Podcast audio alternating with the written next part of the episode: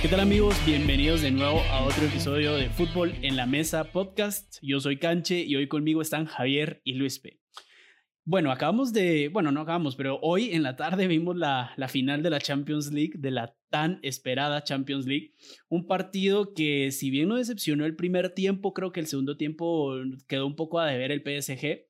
Así que hoy vamos a, con Javier y con Luis, vamos a analizar un poco el partido, vamos a ir línea por línea viendo las comparaciones entre la defensa, por ejemplo, el PSG y la del Bayern, las claves del partido, qué fue lo más importante de cada jugador. Vamos a hacer un análisis extenso y a profundidad de, de las claves del partido. Entonces, comenzamos de una vez. ¿Qué les parece?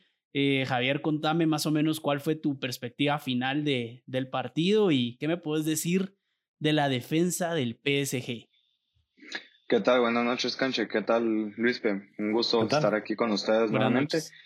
Pues la verdad, Canche, eh, no te miento, o sea, el primer tiempo fue un primer tiempo que todos esperábamos, yo siento que dos equipos que salieron a buscarlo todo y, dieron su máximo y querían ganarlo desde el primer tiempo. Ahora bien, el segundo tiempo se vio un Bayern totalmente superior para mí al Paris Saint Germain que tuvo un par de flashazos durante el segundo tiempo que mostraron que eran peligrosos, pero yo siento que Tuchel y quiso reforzar más la defensa. Yo siento que hubieron dos equipos en el París este, este, este día.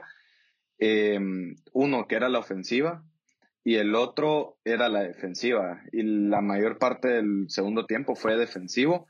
Yo siento que tiene que ver mucho con la lesión de Keylor Navas. Era proteger a tu portero porque tarde o temprano sabías que en alguna mala reacción o en algún mal movimiento de Keylor eh, Keylor podía haber salido lesionado en un partido tan importante como este. Entonces yo siento que un planteamiento muy pobre por parte de Tuchel que confió más en su defensa y a la hora de tirar, como dice el dicho, la carne al asador, quitó la carne y metió más carbón al fuego en vez de ir por todo cuando ya iban perdiendo el partido. Luis, pues comentame más o menos cuál fue tu perspectiva final de, del resultado 1-0 a favor del Bayern y de la defensa del, del PSG o del, del, Bayern, si querés entrarle de una vez. Pues eh, vamos a ver, yo concuerdo con Javier que influye mucho el planteamiento de Tuchel, pero estoy en desacuerdo que el portero, si ves al portero mal, ¿para qué lo metes y vas a cambiar todo tu planteamiento? Para mí ese argumento, Javier, no, no viene al caso. Eh, pero lo dije, ¿verdad? Nosotros ya sabíamos lo que iba a hacer el Bayern Múnich. Eh, Hans Flick lo dijo en la entrevista en una entrevista de que ellos iban a presionar arriba y siempre manteniendo la posición de balón. De hecho, si vamos a revisar un poquito, 62% de la posesión de balón fue del Bayern Múnich. Creo que dominó muy bien los tiempos. Eh, la defensa del PSG no es que se haya resguardado mejor. Vimos una, un PSG muy bien en defensa esta, esta Champions League. Llegó a la final con solo cinco goles en contra. Este Bayern Múnich llegó a la final con nueve goles en contra. Entonces el PSG sí reforzó muy bien este año la defensa, eh, pero también tiene que ver mucho el partido, como lo dije anteriormente, que se rige mucho el PSG por sus individualidades. Si no aparece Neymar, pues vimos un PSG muy pobre que dependiendo de María en la creación de juego y el Bayern Múnich eh, muy bien línea por línea. Posiblemente no, hoy no fue la planadora que estábamos viendo, tan solo eh, tres remates a puerta eh, pero muy bien planteado el partido por Hans Flick también, manteniendo los tiempos, eh, metió el gol y pues demos a, la, Tiago Alcántara a ver qué que él qué hace pasando la bola eh, por todos lados y siempre bien paciente con el 93% de pases acertados. Tiago Alcántara tuvo un partidazo hoy y Hans Flick ganó la batalla. Hans Flick ganó la batalla. Yo, yo quiero resaltar algo del trabajo de Hans Flick. Yo lo decía en el video hace una semana yo decía que para mí era un técnico que merecía el reconocimiento de ser el mejor en este momento en Europa, porque le devolvió su identidad al Bayern München. Un Bayern München que había perdido identidad desde la llegada de Pep Guardiola, que muchos directivos dijeron que le habían perdido, había perdido identidad el fútbol alemán por, porque el Bayern Múnich es la selección hoy en día y realmente Hans Flick eh, pues resolvió eso y devolvió la identidad alemana, devolvió ese ataque, ese poderío en ataque que tiene el, el Bayern Múnich. Y esto se ve, se ve reflejado el día de hoy. El día de hoy donde un sabiendo que tu defensa no es perfecta, que tu defensa comete muchos errores, no fue el hecho de vamos a reforzar la defensa porque tenemos a un Di María, un Mbappé, un Neymar, un tridente fenomenal que representó 24 goles en esta campaña en Champions League para el PSG. En, en vez de hacer eso, de reforzar la defensa como lo, dijo, como lo hizo Tuchel, para eh, su primera defensa fue su ofensiva. Si sabía que ese era su fuerte, el Bayern Múnich tiró todo ahí. y eso fue lo que ayudó al Bayern. De hecho, sí, yo, yo, yo firmo lo que decís sobre la pérdida de identidad del Bayern de Múnich con Guardiola. Nosotros cuando vimos, la última vez que vimos al Bayern Múnich ganar un triplete que nosotros lo habíamos visto vivos, por ejemplo, fue eh, con, Hank, con Heinkes o Henkes, no sé cómo se dice. Em, el, el, Bayern Múnich era una planadora, tenía una personalidad increíble, le ganó a un Dortmund en la final, una final muy reñida, un Dortmund de Klopp, un Dortmund bien trabajado tácticamente porque conocemos las tácticas de Klopp, sabemos cómo es como entrenador y cómo trabaja sus equipos. El Bayern Múnich le costó, pero al final no hubo, no hubo disputa, al final era lógico hasta cierto punto que el Bayern Múnich iba a ganar y así fue, se impuso, se impuso en la cancha. Y hoy lo vimos ocho años después. Ocho años después logramos ver a este Bayern Múnich con tanta personalidad y que se ponía en la mesa y decía, aquí estoy yo y vamos a pasar la planadora por encima. Yo creo que desde Guardiola, pasando por Ancelotti, pasando por de regreso de, de, Heinkes, pasando por Nico Kovac, este Bayern Múnich todavía no se encontraba a sí mismo, no encontraba un proyecto definido, no las posiciones en cada uno de los jugadores no estaban totalmente definidas veíamos mucha rotación, algo que, que Luis P. siempre menciona, ¿verdad? Siempre trae a, colación que no da eh, fortaleza o estabilidad a un equipo. Y, creo que por fin estamos viendo al renacimiento del, del Bayern Múnich campeón de Europa que pone mucho miedo para la siguiente temporada. Y una de sus fases importantes es el mediocampo. ¿Cómo, Luis P., cómo ves el mediocampo del Bayern de Múnich comparado con el del PSG en este partido? que es algo de lo que se ha venido hablando toda la temporada del Bayern Múnich. Bueno, como dije anteriormente, Canche, eh, el PSG se vio defensivo esta temporada. Como te digo, seis goles en total en la UEFA Champions League. Es un número donde te, te afirma que es un equipo que se defiende muy bien, ¿verdad? Teniendo Marquinhos eh, de libero, porque no lo veo como una contención, porque se mete una línea de cinco. Aparte, eh, teniendo a Ander Herrera, que estuvo muy bien en las fases finales. Pero vamos a ver, el Bayern Múnich, ahora yo creo que Karl-Heinz Rummenigge debe estar eh, rogándole a Thiago Alcántara para que renueve, porque vimos que Thiago Alcántara fue una máquina hoy, apareció en los partidos importantes. Fundamental. Ajá, fue fundamental en los partidos importantes de Champions League después de ser, entre comillas, marginado por el mismo Hans Flick por poner a Kimmich eh, del medio, medio del campo acompañado con León Goretzka y poner a Pavar de lateral. Pero ahora se vio un Thiago Alcántara que fue, como vos decís, Javier, fundamental. Y aparte León Goretzka, que tiene tres pulmones ese jugador. Eh, yo estaba repasando eh, un contragolpe del PSG cuando va a cerrar él a toda velocidad después de pasar tres cuartos de cancha y te dice mucho de la calidad y la estamina que te puede dar este jugador, aparte de la calidad ofensiva, ¿verdad? O sea, el, el, el yo, yo creo que el Bayern Múnich juega 4-4-2 más que todo, porque no, no sé si Müller juega atrás del delantero. Siempre lo vemos adelante, pero Goretzka y Thiago Alcántara cubren muy bien ese terreno. No, y, y quiero resaltar ahí, o sea, Müller yo, yo estoy totalmente seguro que tanto vos, Canche, como vos, Luis P., estamos de acuerdo. Müller no tiene una posición en el campo. No, definitivamente. Pero Müller, eh, o sea, es impresionante, pero Flick le encontró un puesto, entre comillas, a Müller, que es su libertad. Y si Müller tiene libertad, el Bayern Múnich ofensivamente es un peligro constante. Bueno, en los últimos dos partidos que va de Y lo de León, y lo de León, lo de Goretzka, es increíble su evolución con el Bayern Múnich. O sea, solo, no solo lo vemos físicamente, cómo creció físicamente un jugador que venía al Schalke, era súper delgado, escuálido, no tenía las...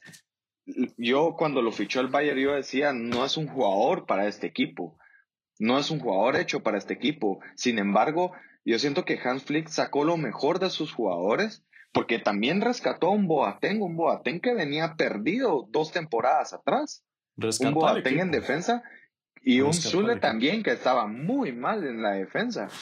Y hoy, a pesar de toparse contra un rival que era similar al, a este Bayern Múnich, en el sentido de que era un poderío ofensivo grande, dominó en todos los sectores del campo.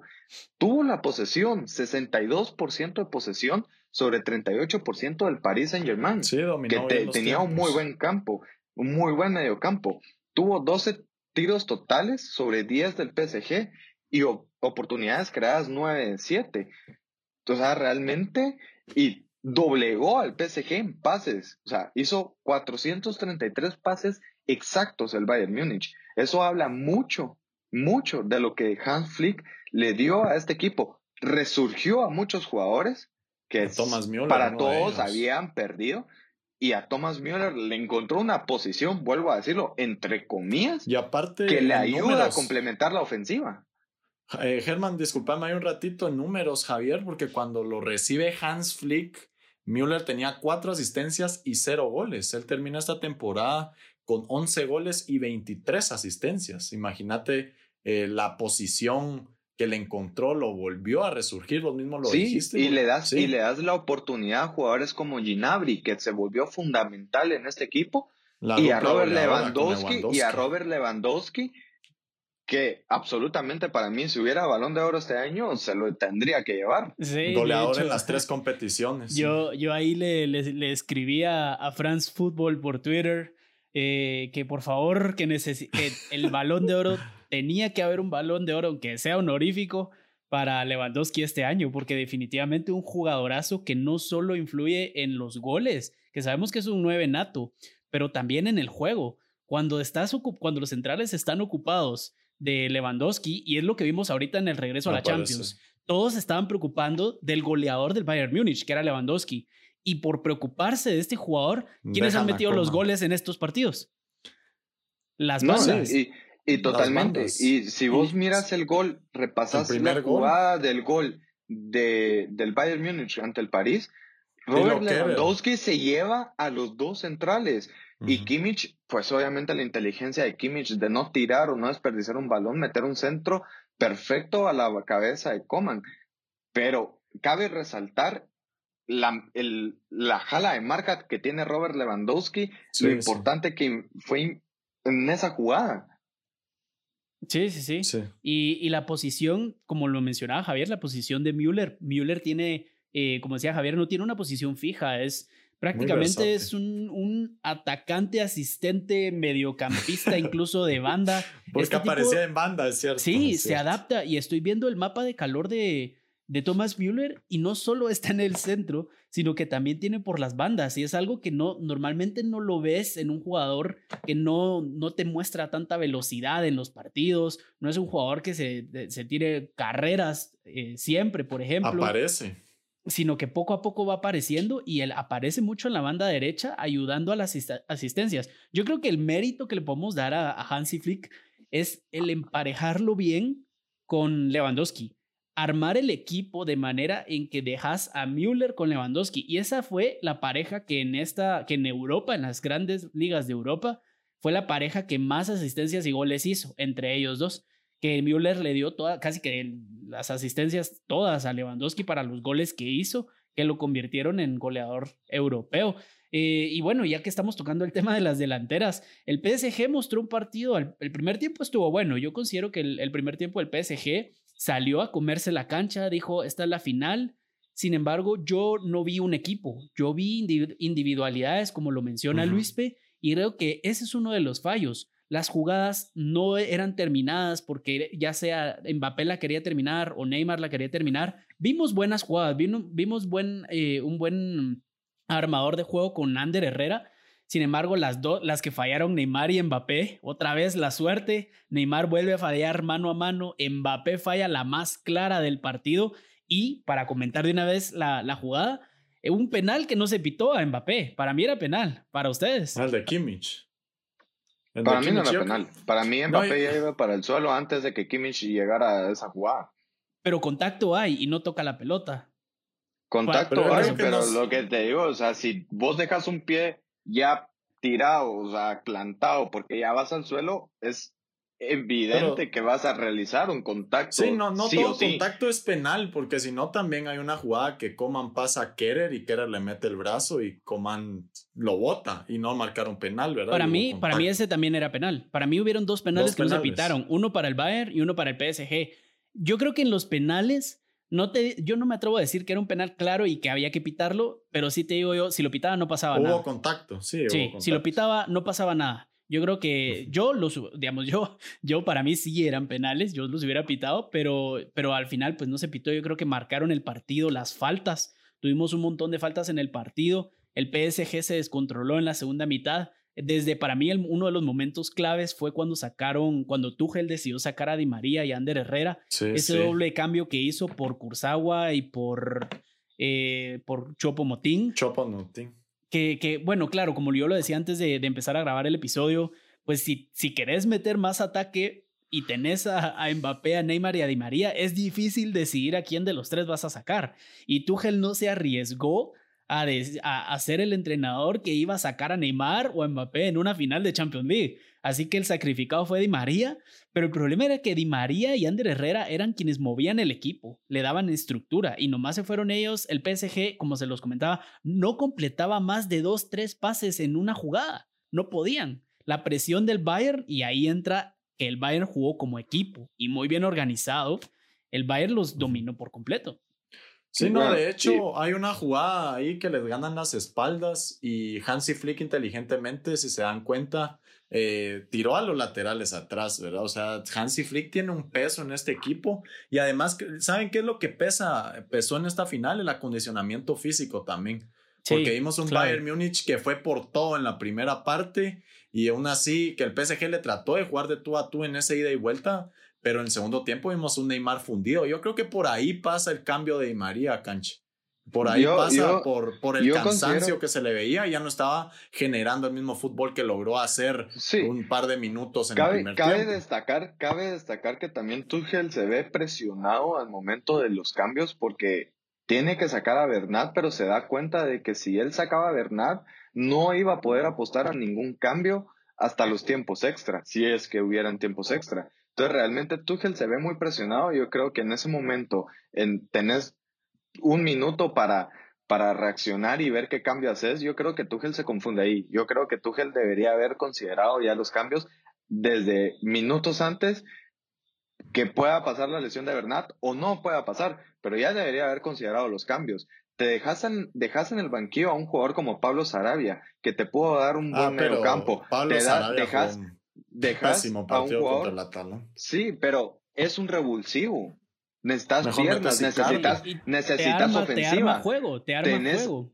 O sea, si ya le metiste a Draxler en la otra banda, ¿por qué no reforzar la ofensiva y meter a un Pablo Sarabia, meter a un Mauro Icardi antes que a Chopin o como se llame? O sea, realmente, ¿Y a quién sacas a Neymar? Realmente. Es que ese es el problema. ¿A quién sacas? Si ya tenés a tu defensa bien establecida y tus mediocampos, en tu mediocampo tenés a un defensa central jugando en mediocampo, que sí, claro, juega mucho en esa posición, pero entonces es una pieza clave. Con un Bayern que te está atacando, es muy difícil cambiar. Ya tenés, de por sí no puedes sacar a tres jugadores. Hay tres jugadores que no puedes cambiarlos, que son Navas, Mbappé y Neymar. Son los únicos intocables de la final. Pero si ya quieres sacar a Di María, porque ya no daba y necesitas un 9, un goleador, metes a, a, Icardi. Icardi no te hubiera hecho lo que hizo Chopin, que quiso hacer un taquito de Chopo Motín te salvó el partido. Yo creo que Tuchel se fue por la lógica en ese cambio, porque Chopo Motín fue el que anotó contra el Atalanta. Y si repasamos el partido de Icardi, vos mismo lo falla, vos mismo lo tachaste, Javier, no lo sí, yo lo taché, yo lo taché, pero ponete a pensar, ese partido no lo salvó Chopin, ese partido lo salvó Kylian Mbappé en los últimos 30 minutos contra un Atalanta ya fundido. Bueno, ¿y qué piensan de, de qué, qué, pensamos de, del descanso que tuvieron estos equipos? Como lo decía Luis, eh, una de las claves más importantes eh, antes de llegar a toda esta Champions, Corona Champions, era que estos dos, si se dan cuenta, son los ganadores de las ligas más fáciles o menos relevantes de Europa. Los que menos retos tuvieron o menos dificultades tuvieron eh, durante toda la temporada quiera que no, se demuestra que el no tener una liga competitiva te da cierta ventaja para enfocarte en la Champions. Son los dos equipos que llegaron más frescos y que aguantaron hasta la final. Bueno, pero yo quiero resaltar ahí también, Cancho. O sea, primero que nada, el PSG y el Olympique de Lyon nos cayeron la boca con decir que nosotros, yo era uno de ellos que consideraba que esos dos equipos de la Liga Francesa no iban a rendir o no iban a llegar tan lejos en esta Champions League porque venían de, de no jugar desde marzo. O sea, la liga se terminó en marzo y no llevaba ningún nivel competitivo. Y el Bayern Múnich sí, terminó un mes antes, pero el Bayern Múnich todavía tenía ese nivel competitivo y solo se, era de prepararse. Pero esa es la excepción a la regla. Esa es la excepción a la regla, no es la regla. O sea, el Olympique de Lyon tuvo una buena temporada en Champions nada más esta temporada. Pero... Eso estoy totalmente de acuerdo. Eso estoy totalmente de acuerdo.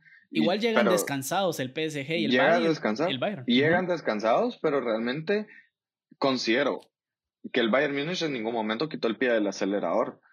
En ningún momento. Él no lo hizo en el partido de, vuelta sabiendo que ha tenido un partido ganado contra el Chelsea. Sí, sí, Le pasaron por encima al Barcelona, que Quique lo miraba campeón. ¿De, dónde? No sé.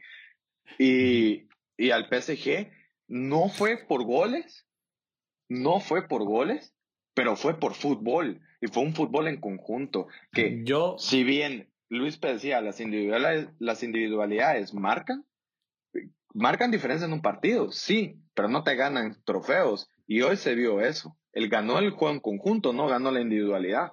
No, pero marcan diferencias porque si este Bayern Múnich posiblemente no hubiera tenido a Lewandowski, no llega ni a la final. ¿verdad? Entonces sí son las individualidades que marcan diferencia. Lewandowski te marcó uno en cuartos de final, por favor. Marcó, marcó y el gol y el gol hoy y el gol hoy hoy lo hizo un canterano del PSG. No, yo sé, yo sé, yo te entiendo, pero, eh, pero tiene jugadores que marcan la diferencia, las individualidades pesan, porque si no hubiera estado Lewandowski te aseguro que no, que sí pesan, pero no hay una sola final en la historia en donde un jugador se haya, eh, se haya ganado la final él solo. Digamos, hablando de, de, fútbol profesional. Maradona fue otro nivel. Ajá, va, digamos, finales que nosotros hayamos vivido. Por ejemplo, Iniesta, o sea, el, el, gol de Iniesta, no vas a decir que Iniesta ganó la final de, del Mundial en 2010, por ejemplo. O va, el ejemplo que más claro que se me viene, que yo haya vivido, que yo haya visto, es el de Drogba con el Chelsea en la final contra el Bayern Múnich.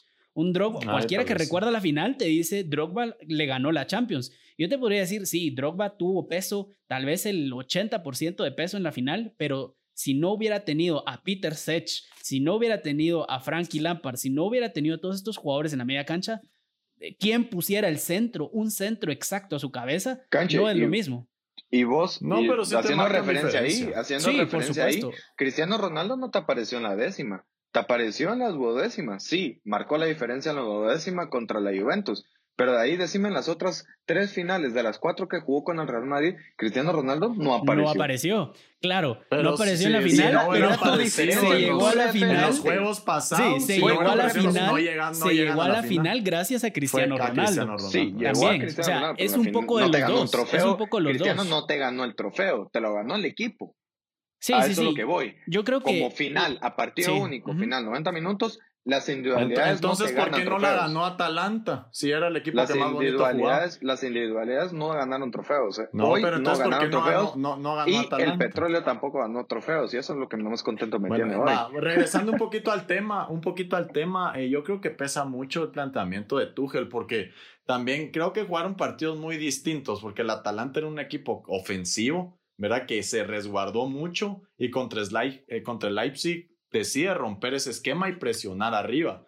¿verdad? Entonces ahora le tocaba contra un Bayern que era superior, pero por eso decía yo siempre de que iba a pesar cómo Tuchel planteara el partido, porque les apuesto que si se hubiera aprovechado del buen momento de los defensores en quedarse atrás y jugar a la contra como el primer tiempo, eh, posiblemente le hubiera ido mejor en el partido, porque en el segundo tiempo ya vimos que no presionaba al Bayern, ya no sabía a qué estaba jugando el, el PSG, no se sabía si estaba esperando, si presionaba arriba. Entonces yo creo que pasa mucho por la culpa de Tuchel, de verdad, por el, la falta de planteamiento, porque a León le fue muy bien por tener una filosofía de juego. Al Bayern Múnich le fue muy bien por tener filosofía de juego. Pero al PSG no sabemos a lo que juega, porque en, juegos dominaban la posesión, pero ahora fueron Puchica, 62% del Bayern Múnich y 38% del PSG. Y, no jugaba la contra tampoco. Si lo ves contra el Atalanta, se ve la Neymar dependencia. si no hubiera sido por Neymar, no hubiera sido por Mbappé, realmente el PSG no juega absolutamente a nada.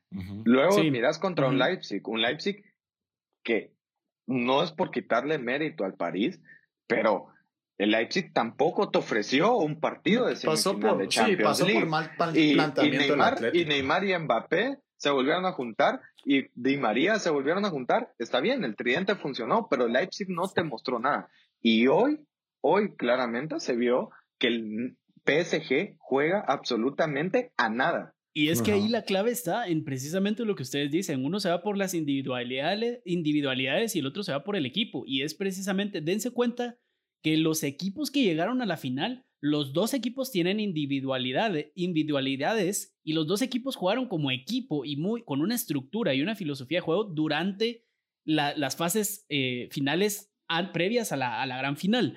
Sin embargo, el PSG llegó a la final y se olvidó que era un equipo. Se olvidó que tenían que organizarse, se olvidó que el juego pasaba por Ander Herrera y, y era Tuchel planteó un partido en, el, en donde Keylor tiraba el balón directamente a Neymar, directamente a Mbappé, y ahí esperaba, ellos esperaban que ellos armaran una jugada que metieran el gol y luego la defensa se quedaba esperando atrás al Bayern de Múnich.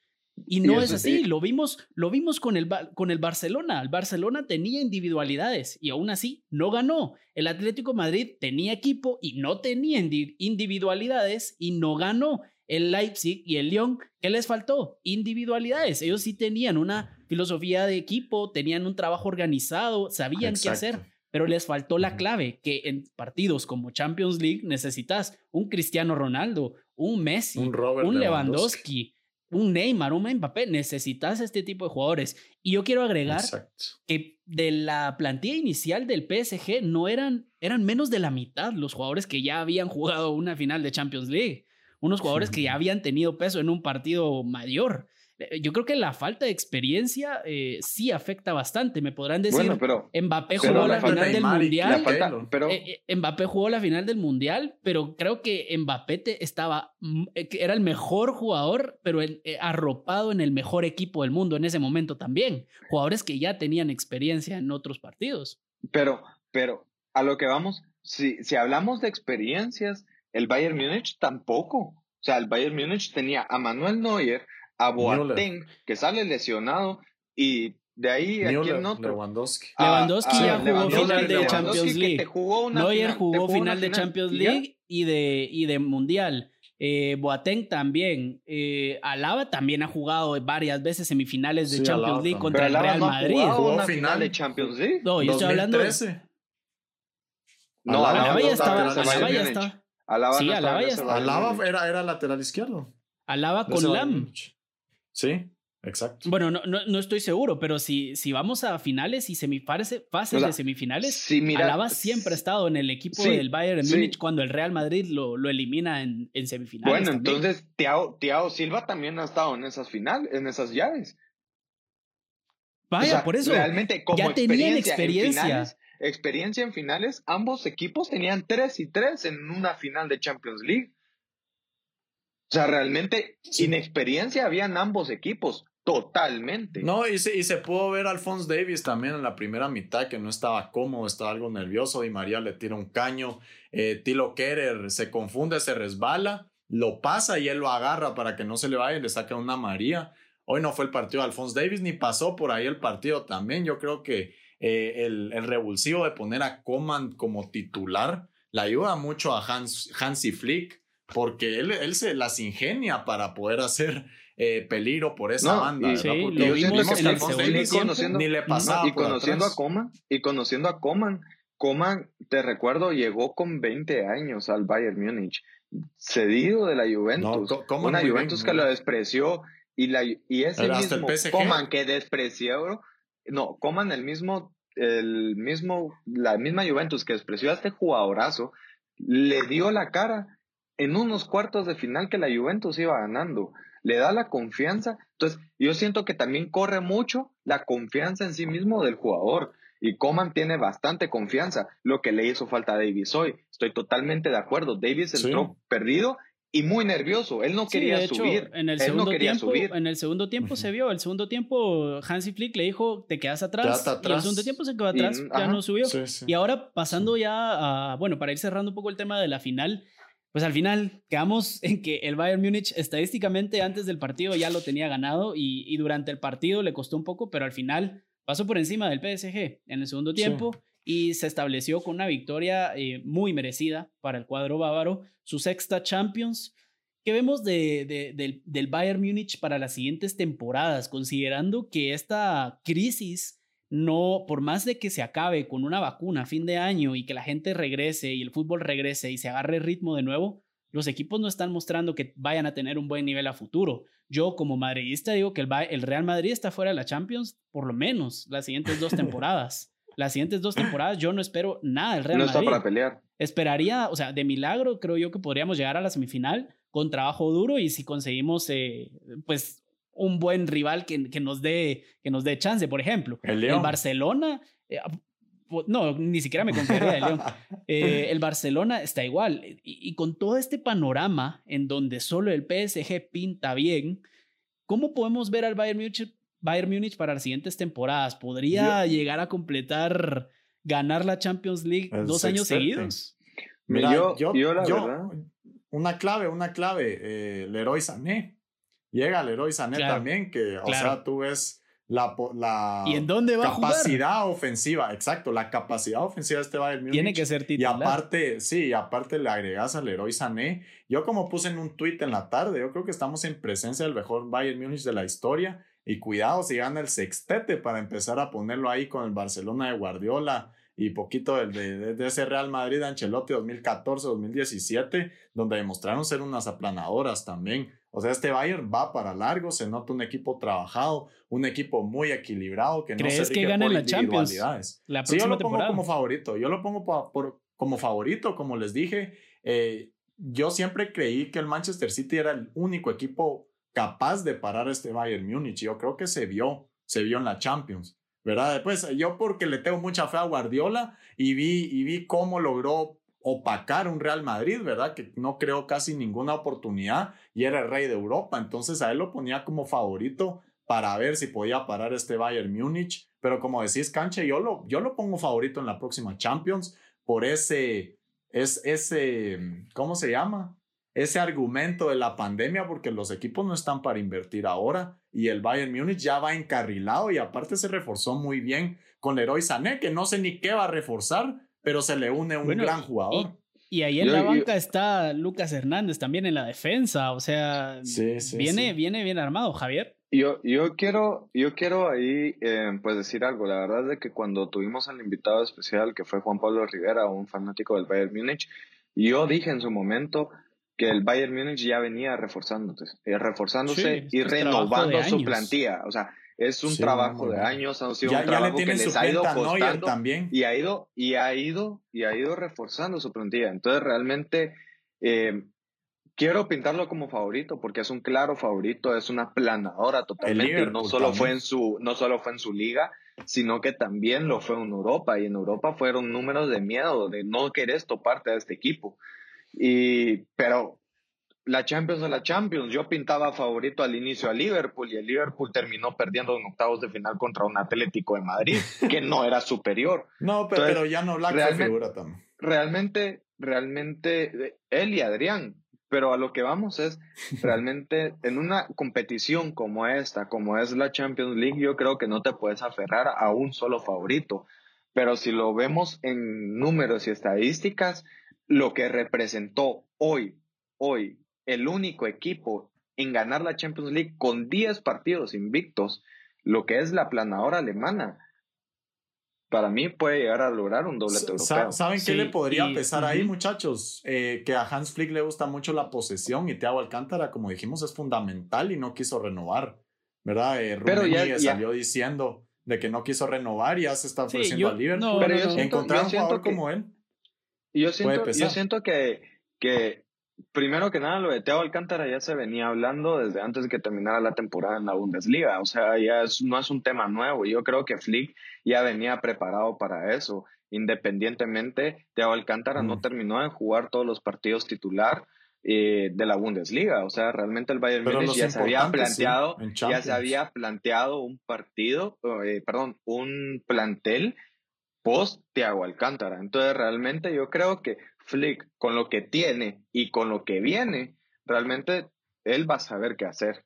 Sí, y tiene plantilla para. Uno de los cambios que, que, se vio en el partido, precisamente el de Thiago Alcántara, fue por Tolizó. Tolizó no es un Thiago Alcántara todavía. pero yo el Bayern eh, no creo que vaya a renovar, ni tampoco se esté jalando los pelos por renovar ahorita a Thiago. Yo creo que Thiago ya lo dieron por perdido. Thiago quiso dar el mejor nivel que podía dar eh, ya para la final, porque sabía que era una final. Pero yo a Thiago no lo veo dando este nivel durante toda la temporada. Yo, eh, Thiago es un jugador que te va a dar este nivel cinco partidos, tal vez ellos, y después va a caer, como, como por ejemplo Isco, respetando las diferencias. Eh, creo que estoy, igual estoy de acuerdo con el bajo nivel de, de Europa, de los equipos de Europa en general. Eh, creo que el nivel de la Bundesliga ayuda mucho al Bayern de Múnich a llegar fresco a la Champions League y a no tener que preocuparse porque le vayan a quitar la liga. Tal vez solo las primeras jornadas, pero ya después se, se va estableciendo el orden natural de esa liga. Eh, llega Sané, llega Sané, yo creo que ya están renovando muy bien su plantilla. El tema de los fichajes, por ejemplo, James llegó préstamo dos años, no fue tan determinante, pero fue un fichaje que le sirvió por lo menos al equipo en caso que necesitaran un medio campo, un zurdo que le pegara bien, e hizo su papel y cumplió. Luego lo regresaron y no, o sea, tuvieron dos años de James Rodríguez, los últimos años de fútbol de James, y después lo regresaron. ¿Y a costo qué? 12 millones de euros. Luego llega Coutinho, el fichaje estrella, el que se suponía que iba a reemplazar a Neymar en el Barcelona, llega que hoy en día el Barcelona le paga 5 millones y que ahora se, ajá, y que según el contrato tiene que pagar imagínense los fichajes que están haciendo. Perisic que llega también cedido con una ficha de 5 millones de euros en caso que, que cómo se llama que lo quisieran comprar. O sea están haciendo muy bien las cosas. Sí, son 5 ah, son 5 millones.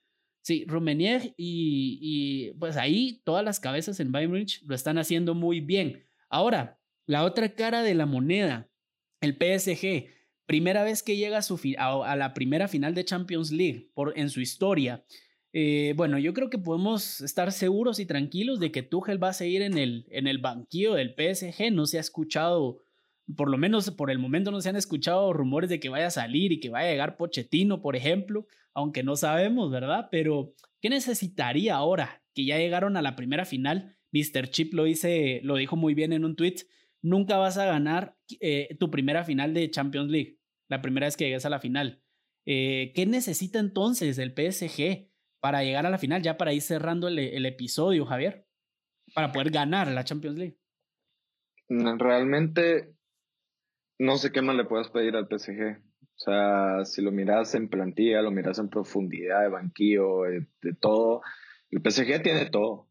El PSG lo tiene todo, lo tiene todo en bandeja de oro, no literal. técnico. Realmente, eh, no, o sea, si lo pones a ver en técnicos, el PSG ha tenido a los mejores técnicos en la historia del fútbol. Sin embargo, el único que te llevó al PSG por primera vez a tu final de Champions fue Tuchel. O sea, realmente yo siento que al PSG le pesó mucho la experiencia de Europa porque nunca había llegado a esta instancia ni entrenador ni jugadores, a excepción de Di María, que lo Navas y Neymar. O sea, realmente, realmente. Si pones a un Ancelotti con Neymar, con Mbappé, con Di Ancelotti estuvo a Cavani, a Zlatan, al, no te estoy, hay mucha diferencia entre muchos jugadores de hoy en día con estos que te acabo de mencionar, pero para mí Ancelotti no funcionaría en este PSG. Para mí no funcionaría. Y para mí Tuchel hizo un muy buen trabajo con el París esta temporada. Hizo, muy, hizo funcionar un tridente como Di María, Mbappé y Neymar juntos, que la verdad yo no me lo imaginaba, porque tienen muchas cualidades similares. Icardi en el banquillo. Entonces, entonces, Icardi en el banquillo. Y realmente, para mí Tuchel es un muy buen técnico. Es muy buen técnico. Aprendió de Klopp, siguió los, los pasos de Klopp. Y la verdad eh, yo siento que les hizo falta experiencia. Fíjate, Canche, que yo creo que hay que evaluar una cosa de cómo llega la final de Champions también, porque eran dos equipos que no se podían esperar más de ellos dos.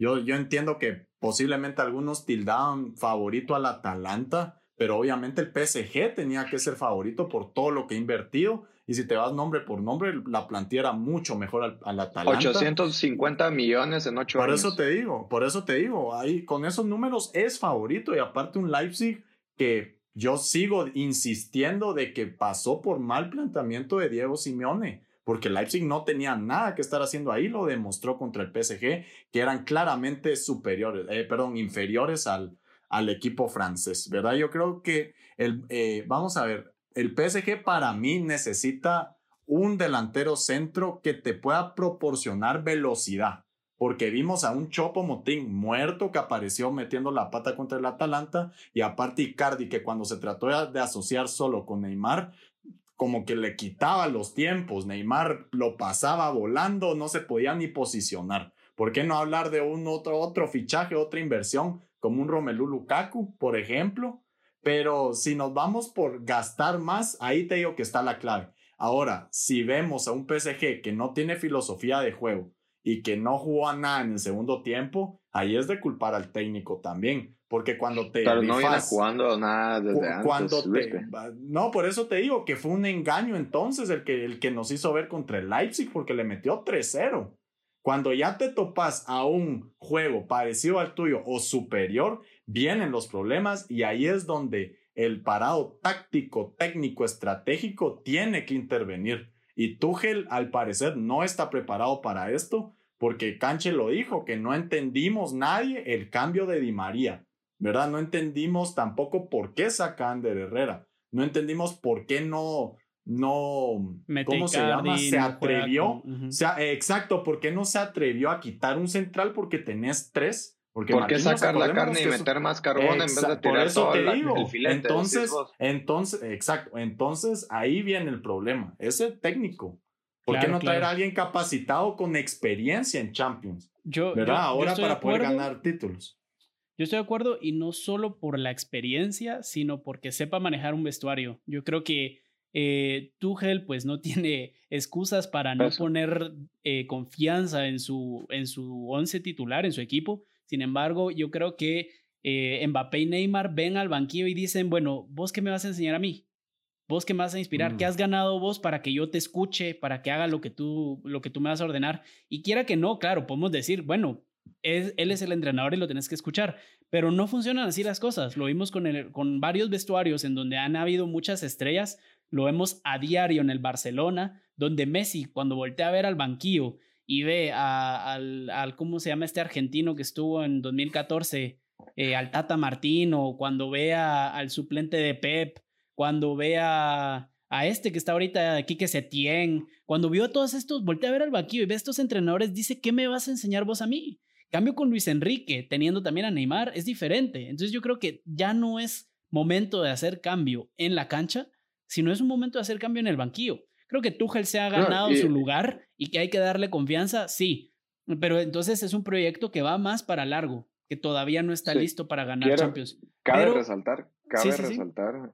lo último, Por ejemplo, sí, lo último. Cabe resaltar que, por ejemplo, lo ves en el vestuario y lo que vos decías, mencionabas, Canche, la verdad es de que cómo vas a ganar respeto o cosas así si si tus jugadores están terminando un partido contra un Leipzig que no era un equipo para una semifinal contra el PSG, celebrando como si hubieran sido campeones. Ganar un Atalanta en el minuto 90 y celebrar como la primera vez en la final. sí, no, independientemente no celebras así sabiendo que tenés un partido importante a la vuelta, pues, o sea. ¿Qué pasa si perdés eso, y, eso tiene, y eso tiene que ser el técnico, tiene que ser el técnico. Pero, digamos, vos no vas a decir que, por ejemplo, España, España llegó a la final del Mundial y a la semifinal estaban celebrando porque, uy, sí, Pero estamos es diferente. en la final. No, es diferente. No, lo haces. Es diferente, es diferente. Traigan a un militar entonces que no se alegre, eh, sin eh, sentimientos. Sí, estoy de acuerdo, estoy de acuerdo en lo que decís, eh, porque yo pienso, o sea, entiendo, entiendo el punto, que no celebras como que si hubieras ganado. Está bien celebrar en el vestuario o en la cancha, pero ya después no salir a la calle con una bocina y, música a todo volumen. Eso lo podrás decir vos y yo, y yo estoy de acuerdo, lo firmo. Pero entonces hay alguien que te puede decir, no, no hay que celebrar ni en la cancha ni en el vestuario. Iba a, haber alguien que te va a decir, no, hombre, sí hay que celebrarlo en el vestuario nada más. O sea, es cuestión de perspectiva. Yo creo que no afecta eh, no afecta al 100% en el partido de la final si celebras en la semifinal. ¿Por qué? Porque al final te ayuda, te relaja. Como deportista tú puedes tener una mente más tranquila, además de que al final si perdes la final, porque alguien tiene que perder, no pueden ganar los dos, pues por lo menos ya tuviste la oportunidad de celebrar un logro para el club eh, histórico, histórico, y que gracias a Neymar, fue de la mano de Neymar que el PSG se metió a la final, no de Mbappé, de Neymar y de María, por supuesto, y del resto, pero más de Neymar. pero bueno, para terminar, unos comentarios que nos mandaron mientras estuvimos grabando el, podcast, son dos comentarios aquí que, que nos escribieron. Eh, el primero dice, Quique, por favor, por favor. Bueno, pues Quique no está ahorita grabando, pero, pero ya sabemos que la agarran contra Quique. LM Barred. Y Ropais que nos dice, el Bayern no jugó tan bien como había venido jugando. Creo que tuvo un poco de suerte. Y aquí para contestarle rápido, eh, bueno, creo que los tres vamos a estar de acuerdo en que no tuvo suerte, jugó muy bien, simplemente jugó un partido diferente al que jugó en los otros. Era una final. Eh, eh, no solo porque era una final, sino porque era otro rival. Y no vas a jugar siempre igual con todos los rivales. Y, no, y, no porque no goleas, no dominas. Dominó todo el claramente, partido. Exacto. Fue superior. los, goles, no te, los goles no van a marcar una. Ah, sí fuiste superior, no jugaste bien, no jugaste mal. Estadísticamente, el Bayern superó en el PSG en todas las líneas. Entonces, realmente, solo eso ya te habla de que el, el Bayern Múnich jugó un muy buen partido a comparación del París, distinto a lo que veníamos acostumbrados, pero los números hablan por sí solos. No, perdón, perdón, ahí rapidito, solo mi inteligente flick, muchachos, porque cuando mete a Zule en el lugar de estar jugando ida y vuelta, porque dijo de plano, aquí me van a agarrar a contragolpe, empezó a poner las pausas. Lo iban a agarrar. Empezó, empezó a poner las pausas y, y completamente a sus laterales. Sí. Ahí fue Zule. Recordemos que Zule, que Zule entró por lesión de Boateng. La lesión de Boateng, no, por eso te digo, porque tuvo que cambiar fue Inteligente, fue, inteligente. En vez de jugar en línea 3, bajar a línea 4. no iba a jugar igual que Boateng, Era, no iba a aguantar el, el ritmo, pero bueno. Eh, Pues esto fue el análisis de la final. Yo creo que al final todos creíamos que estadísticamente el Bayern tenía las de ganar y así fue, se impuso ante un buen PSG y primera vez que el PSG llega a una final histórico, un aplauso para ellos muy merecido. Esperemos que logren llegar una segunda vez, a ver si será con Mbappé y Neymar en el equipo, a ver si será con Tuchel en el banquillo. Ya solo el tiempo nos lo dirá. Les agradecemos por haber escuchado un nuevo episodio de Fútbol en la Mesa. Recuérdense que ya le estamos dando más movimiento a nuestra página de Facebook y de YouTube y siempre pueden encontrar las estadísticas que vamos a estar publicando en Instagram. Yo soy Canche, conmigo estuvieron Luispe y Javier. Nos vemos a la próxima. Chao.